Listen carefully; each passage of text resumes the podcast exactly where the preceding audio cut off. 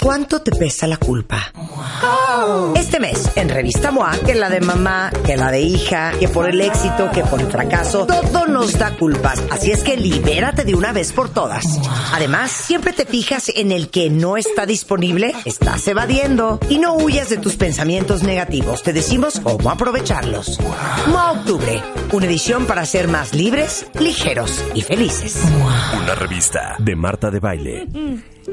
Leonor Esquivel es doctora en filosofía por la Universidad Autónoma de Barcelona. Es fundadora de Anima Naturalis Internacional, que es una organización hispanoamericana a favor de los derechos de los animales. Es coach, es psicoterapeuta. Y bueno, para todos aquellos que entre sus mensajes de ayer eh, vieron a lo mejor Sí, qué triste. el mensaje, el video que le hice a Gastón, mi terranova de 10 años que tuvimos que dejar ir, pues seguramente eh, muchos lo han vivido, muchos saben que en algún momento lo van a vivir. Y me llegaron muchos mensajes, Leonora, de hecho 6.500 comentarios de pésame por la partida de Gastón y muchos de ustedes que habían perdido también recientemente a su animal de compañía. Y justamente eh, Leonora, entre otras cosas, se dedica a dar un curso que se llama Cómo decirles adiós mi duelo por un animal. Y es súper difícil la pérdida de un animal de compañía. Es incluso a veces más difícil que la pérdida de un pariente humano. Para quienes consideramos a los animales de compañía miembros de nuestra familia, puede ser hasta más doloroso, lo cual lo hace socialmente extraño, porque la Claro. gente esperaría que uno no sufriera tanto porque se murió tu perro o tu gato, pero sí un tío que nunca ves, por ejemplo, ¿no? Claro. Entonces hay mucho juicio de, ay, qué rara es, qué sensible, ya supéralo, era solo un perro, era solo un gato, a veces hasta te regalan otro, ¿no? Para sustituirlo. Para ver si así se Sí. Qué sí. Entonces, no hay un espacio en la sociedad para expresar este dolor, lo cual hace que sea más difícil todavía sobrellevarlo, porque uno se siente raro, se siente el único que está sufriendo, el anormal, el extrasensible, El exagerado, el exagerado, el el ridículo. Claro, claro. Hoy creo que hay más conciencia y tú seguramente lo habrás notado con A estas mí me 6,000 impresionó mucho y, le- notificaciones de y les di una, unas gracias ayer especiales porque sí me impresionó mucho que tengo literal 6.344 comentarios eh, dando el pésame. Bueno, a mí a toda mi familia. Sí, sí, claro, porque hay mucho más conciencia acerca de que los animales de compañía son miembros de nuestra familia. Todavía falta muchísimo por hacer en este tema, pero sí somos más empáticos, al menos a, a estas formas de vida de los animales. Los otros ya sabemos que todavía nos cuesta un poquito de trabajo, desgraciadamente, pero hay que reconocer que los animales con los que vivimos en casa, pues desarrollamos unos vínculos muy, muy especiales que en ocasiones no nos permitimos desarrollar con miembros de nuestra propia especie, ¿no? Claro. Oye, estoy leyendo un estudio, oigan esto, cuentavientes. El Departamento de Ciencias Animales de la Universidad de Hawái, en Estados Unidos, dice que el 30% de los dueños sienten dolor seis meses o más después de haber perdido un animal de compañía, mientras que para un 12% supone un suceso, un suceso sumamente traumático para el resto de su vida. Sí, porque además depende mucho de las circunstancias. Pensemos que un duelo también es un extravío, ¿no? Cuando se nos pierde un perro o un gato. Ay, no. Eso es a veces horrible. peor, ¿eh? Es peor, es claro. peor. Siento que es peor. Es peor, porque, no sabes si está vivo, Claro, si está dónde está, vagando si por está ahí, bien, si lo torturaron, si lo atropellaron, si está mal herido. Eso es peor y eso no se considera una pérdida, ¿no? A nivel emocional. Entonces, este taller justamente piensa en todo tipo de pérdidas, sea la muerte natural, la muerte por accidente, el extravío o cuando tenemos que aplicar el recurso de la eutanasia, que es una decisión bien difícil, pero que al menos nosotros con los animales tenemos esa posibilidad. ¿Cuántos de nosotros no quisiéramos poderlo aplicar con un parientito que ya lleva mucho enfermo? Te digo algo. Yo creo que eso para mí fue lo más traumático hace tres días con Gastón. Mm. Decir porque que sí. porque todavía ya con el doctor Ernesto Ávila en mi casa, porque sucedió en mi casa, yo le decía, pero ¿y no será que si te lo llevas y entonces lo operas y entonces y si le damos y si le hacemos y me agarró las manos, se volteó y me dijo, Marta, ya no, ya no es justo. Y les voy a decir que es traumante, porque la conciencia que tienen los animales y la comunicación no verbal, pues medio, medio entiendes, medio interpretas, medio deduces, Leonor. Pero yo estaba tomando una decisión por él. Y eso es una responsabilidad emocional fuertísima. Sí, claro, y eso lo he visto en la, gente que va a los talleres, eh, genera culpa muchas veces, ¿no? Porque está siempre esta posibilidad de pude haber hecho algo más. Sí, claro. Tal vez no era su momento, porque todavía se levantaba. Porque cómo me vio y si quería vivir, híjole, es muy complicado, es muy complicado, pero la culpa no nos sirve de nada, porque es cuando le agregamos a este dolor que sentimos muchos pensamientos inútiles, ¿no? Claro. Como soy mala persona, eh, no debía haber hecho esto, pude haber hecho más. Pude haber hecho más. Siempre pudimos haber hecho algo más, pero yo creo que es muy importante quedarnos con que hicimos lo mejor que pudimos en la circunstancia en la que estábamos. Claro. Eso está muy bonito. Hicimos lo mejor que pudimos en la circunstancia en la que estábamos. Pero te digo algo, uno como sea, pero los niños. Sí. Y, a los niños, en el caso de los duelos de, animales de compañía, es bien importante explicarles la verdad, decirles la verdad, pues, porque estas ideas que tenemos de, ay, es que se fue a un rancho donde va a estar mejor, sí, ¿no? Sí, sí, sí. Es que se lo llevaron los angelitos. Ah, mm, ¿Cómo acomoda un niño eso de que aquí estaba mi perro y se lo llevaron, o se va a vivir a un rancho, o va a estar corriendo libremente? No la muerte es parte de la vida, ¿no? Y a los, a los adultos nos da más miedo que a los niños. Los niños, y está comprobado, superan más rápidamente una circunstancia como la muerte de su animal querido, ¿no? Porque lo acomodan de otra manera pero nosotros tenemos mucho miedo de que ellos pasen por lo mismo que nosotros estamos pasando. Entonces tratamos de, disfrazárselo y la verdad no les hacemos nada bien, porque entonces les creamos fantasías de que un día lo van a ver, o que un día se lo van a encontrar, o que sí está vivo, pero por allá donde no lo va a volver a ver. En cambio, si lo hacemos parte de esta decisión, cuando es el caso, por ejemplo, de la eutanasia y cuando se hace en casa, bueno, los niños aprenden que es una transición, ¿no?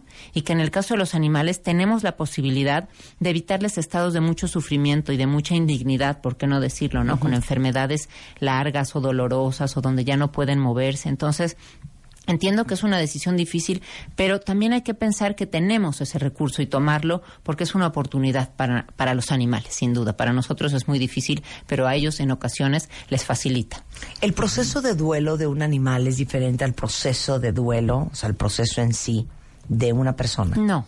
Es el mismo. El duelo tiene cinco etapas, que no es un, un proceso lineal, vamos de una a otra y son básicamente el enojo. Primero nos enojamos muchísimo, ¿no? ¿Por qué me pasó esto a mí? Sobre todo cuando son muertes, accidentes, digamos, ¿no? Claro. O, muertes súbitas. ¿Qué pasó? ¿Por qué esto a mí? Eh, Dios no existe, la vida es mala, nadie me quiere, nos enojamos. Después hay, claro, está la tristeza, que es lo más natural, el dolor. Pero también hay algo que es la negociación, que es bien curioso. Es cuando, por ejemplo, en caso de una enfermedad, empezamos a hacer trueques, ¿no? De si me salvas a mi perro o a mi gato, te juro que no voy a fumar. Si, si me dices que no es una enfermedad grave la que tiene él me voy a la villa de rodillas. empiezo a hacer ejercicio el lunes. Te juro que cumplo la dieta si me lo salvas de esta, ¿no? No vuelvo a beber si me vive 10 años más, o lo que sea. Y es como esta idea de que podemos negociar y podemos renunciar a lo que más queremos o lo que más nos importa a cambio de otro cariño que es igualmente importante. Claro. Pero es una fantasía, ¿no? Porque en realidad no funciona así. Otra etapa es la, ya dijimos la tristeza, bueno, la aceptación, ¿no? La aceptación es cuando al final decimos, sí, esto sucedió, que es diferente a la resignación, porque en la resignación hay un como ya ni modo, ¿no? Pero siempre tenemos esta, este mal sabor de boca, pues de ya ni modo, ya a mí me tocó y por algo será. Pero cuando aceptamos realmente que es parte de y que cuando nosotros tenemos un animal de compañía, desde un principio sabemos, por lógica, que él va a vivir menos que nosotros, porque viven menos que nosotros. Tú sabías perfecto que no duraban estos perros como Gastón más de 10 años, Marta. No, hombre, más de 6, 7 años. Ah, y duró 10. Su papá se murió a los 6 años y medio. Ajá. Sí, son, son perritos que no Y llevábamos, la verdad es que ocho meses y creo que, como dices tú, es mucho más traumático cuando es sorpresivo, cuando es un accidente, cuando se perdió, cuando lo atropellaron. Porque llevábamos seis, ocho meses sabiendo que esto eventualmente iba a suceder muy pronto. Sí, sí, sí. ¿No? Pero que nunca de igual manera es muy triste, claro. Sí, para la muerte uno nunca está preparado. Y, y, te digo algo, vuelvo a repetirte lo mismo. Creo que lo que más me marcó de haber tenido que dormir a Gastón es haber tomado la decisión por él. Y eso es algo que me trauma de los animales en general, que ellos confían, es como los niños bebés, confían en que nosotros sabemos lo que estamos haciendo y que vamos a hacer lo mejor por ellos. Y dependen al 100% de nosotros. Sí. Ahora, está el recurso de la comunicación interespecies. Hay quienes, es, quienes son escépticos a esto, pero son las comunicadoras, generalmente son mujeres, pero también hay hombres que se comunican telepáticamente con animales vivos o trascendidos. Creo que para cuando el animal murió tienen que pasar 30 días. Pero neta, sí crees en eso. A ver, yo conozco a la que trajo este sistema a México, que es Daniela Camino, de interespecies.com. La conozco y es una persona seria porque estudiamos juntas filosofía. Entonces, no es una charlatana con un turbante que dice, mmm, ¿no? Y ella da cursos y ella nos enseña a que nosotros aprendamos a comunicarnos con los animales porque es una posibilidad. Ay, es como entrar en otra frecuencia. el viernes, Chihuahua. Bueno, si quieres te paso su contacto porque incluso después de trascendido el animal, ellas pueden decirte cómo está. Hay quien dice, esto no es cierto, claro que no, mentiras, pero yo lo he aplicado con gente de mis cursos y los animales han dicho, todavía no, o los animales han dicho, ya estoy cansado, ¿no? Porque ellos muchas veces no se van porque ven cómo tiene uno el apego, Ay, no, ya cómo está uno sufriendo, así de no te vayas, no me dejes. Bueno, yo te entiendo, yo tengo un gato de 18 años, este taller lo creé justamente para yo irme preparando, porque un gato de 18 años ¿sabes está muy bien, es un milagro, pero sé que va a pasar. ¿Qué pasó? Yo le susurraba al oído a Gastón. Mm you're fine and you could go now. Eso era lo que le repetía así de, ya, te puedes ir. Sí. Sí, porque el dolor es nuestro, el apego es nuestro. Ellos pueden mucho más fácil dejar su cuerpo material, ¿no? No tienen tantos apegos. Para nosotros es terrible y nos llenamos de fantasías y el vacío que dejan en nuestra casa y es un dolor de mucho tiempo y el recuerdo está siempre y la tristeza está siempre. Lo que tratamos de trabajar es que tengamos más herramientas para sobrellevar este tipo de pérdidas. Y ese es el taller, como decirle adiós, mi duelo por un animal, que justamente es el sábado 19 de octubre. Es de 10 de la mañana a 2 de la tarde, es bastante corto. Sí, es bastante Aquí corto. en Coyoacán, en la Ciudad de México. Exactamente, exactamente. Y este ¿Quién debe de ir? Cualquier persona. Ahorita ya está casi lleno, pero, pero siempre hay espacio para más gente. Debe ir la gente, uno, que ha perdido recientemente un animal de compañía o que lo perdió hace muchísimo y siente que no lo ha superado. Una prueba de no haberlo superado es, por ejemplo, decir, nunca más voy a tener un perro o un gato porque sufrí muchísimo. Y esa es una pérdida, es la pérdida del corazón abierto, ¿no? Abrirnos la posibilidad nuevamente a esta relación fantástica, porque son relaciones únicas las que tenemos con los animales de compañía. Y cuando nos negamos a esta posibilidad, una parte de nuestro corazón se cierra. Entonces hay gente que sí quisiera, pero dice, sufrí tanto que no, nunca más, ¿no? Entonces puede ser esto. O gente que se quedó con mucha culpa porque siente que tomó decisiones equivocadas o que se fue de viaje y le dejó su perrito, su gato a alguien y ese alguien no fue responsable y se le murió, se le escapó, lo que sea. Y entonces se quedan con un montón de culpas. Es como trabajar en grupo tiene un poder muy sanador, que es sentir que no estás solo. Claro. Escuchar a otras personas. Es un taller que es teórico porque sí hay estas eh, etapas del duelo, PowerPoint, etcétera, pero hay mucho más dinámicas para que la gente pueda encontrar en la en la experiencia personal de otras personas que no está solo y crear recursos y ver porque algo que tenemos automáticamente es siempre nos acordamos del momento de su muerte, ¿no? Sí. Es lo que viene a nuestra mente una y otra vez y aniquilamos los grandes momentos que pasamos con el perro o con el gato, ¿no? Sí.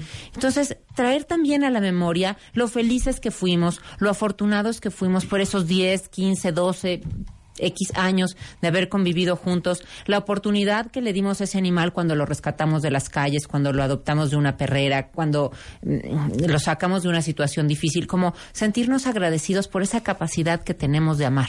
Y, y yo creo que también este taller tiene esta parte muy sanadora de reconciliarnos con esa capacidad que tenemos de vincularnos así con seres de otra especie, ¿no? Y ver también porque a veces no lo hacemos con miembros de nuestra propia especie. Uf, cállate. Qué duro, claro. y qué fuerte. El taller es como decirle adiós, mi duelo por un animal, 19 de octubre a las 10 de la mañana hasta las 2 de la tarde. Los boletos, si quieren, ahí les va a apuntar en el teléfono. Quedan pocos lugares. 55 35 78 52 66. O le pueden escribir directo a la doctora Leonora, que es leonora arroba leonoresquivel.com. Así es, y para los cuentavientes, pues siempre una promoción, ¿no? Las tres primeras personas que escriban aquí al programa y que justifiquen por qué sienten que necesitan este taller, pues tendrán un 20% de descuento. Qué linda, Leonora. Y tú, Marta, estás invitada si, gracias. tienes tiempo y ganas, con mucho cariño. Sí, sí. Arroba Leonora Esquivel en Twitter, igualmente en Facebook, animalnaturalis.org y hasta vegetariano.com por si alguien ocupa. que viene muy a cuento también. ¿no? Es como los otros animales, los que a veces no consideramos porque no convivimos con ellos. Sí, ya pobres, ya hija. ¿Ya, Marta? Ya, ya, ya, Marta. Toda la gente me dice, ya diré a Marta que no use pieles. Ay, ya sé. Mira, esto no es piel. Es sintético. Es sintético. Perfecto. Muy bien. Pues díselo a la gente, porque tienen como esta idea. No, traigo hoy. Véanlo ahorita en mi Instagram. Es un foffer este, de, de la nueva colección eh, otoño-invierno de Marta de Baile por Ivonne, que sale este martes 15 de octubre. Y todo lo que hicimos es Fuffer. Sí, qué bueno. Eso, eso cántalo mucho. Cántalo muchísimo. Vamos a cantarlo mucho. Si quieren ver lo que traigo puesto, váyanse a mi Instagram. Porque esto va a estar a la venta el martes, cuenta bien, para que no se lo vayan a perder. Gracias, Leonora. Gracias, Marta. Estás guapísima. Gracias. Tú también un abrazo. Es Leonora, ¿no? Muy guapa. No, pero aparte, ¿qué nariz? Sí. Estoy traumada con la nariz de Leonora. Estoy fan de tu nariz. Gracias. 11.31 de la tarde en W Radio de la mañana. Hacemos una pausa y regresamos. Y adivinen qué, ahora sí, vamos a hablar de sexo. Juan Pablo Redondo viene a darles una clase, por no decir una arrastrada, de cómo van a hablar de sexo con sus hijos. Si es que no lo han hecho. A ver, Leonora, ¿tus papás te hablaron de sexo? No, claro que no. ¿Ves? es que no puedo creer no ha habido una sola persona que ha pasado por ese micrófono que le hayan hablado de que sexo. ha tenido un papá o una mamá que les habló de sexo. Mi papá un poco y me intimidaba. A ver, Él me quería hacer preguntas. Mi papá era muy liberal, ¿no? Y yo siendo adolescente, bueno, hijita, ¿y gozas? Una vez me preguntó cuando yo tenía mi ¿Gozas, hijita? Y yo así... Papá, no quiero hablar de eso. Sí, fue tu much. Es que se pasa tu papá. Sí, como un cosas. ¡Qué asco! Sí, sí. O sea, peor frase quería saber, Quería saber si me la pasaba bien oye, en el sexo y o sea, solo le faltó decirte, oye, y sientes placer. ¡Ay, ya! ¿Cómo se llama tu papá? Mi papá se llamaba Javier. Javier, donde quiera que estés, te pasas, ¿eh? Te pasas. Bueno, eso vamos a la corte Juan Pablo Arredondo al regresar. No se vayan, ya volvemos. La quinta convocatoria. Enchúrame el changarro. 2019. Más de 4.000 emprendedores. 4.000 emprendedores. Un solo ganador. Enchúrame el changarro. 2019. pones el negocio. Nosotros, nosotros lo transformamos. Crecer más. Crear más. Vender más. Toda la información en wradio.com.mx y revistamoa.com. W Radio. Número de autorización. DGRTC, diagonal 1396, diagonal 2019.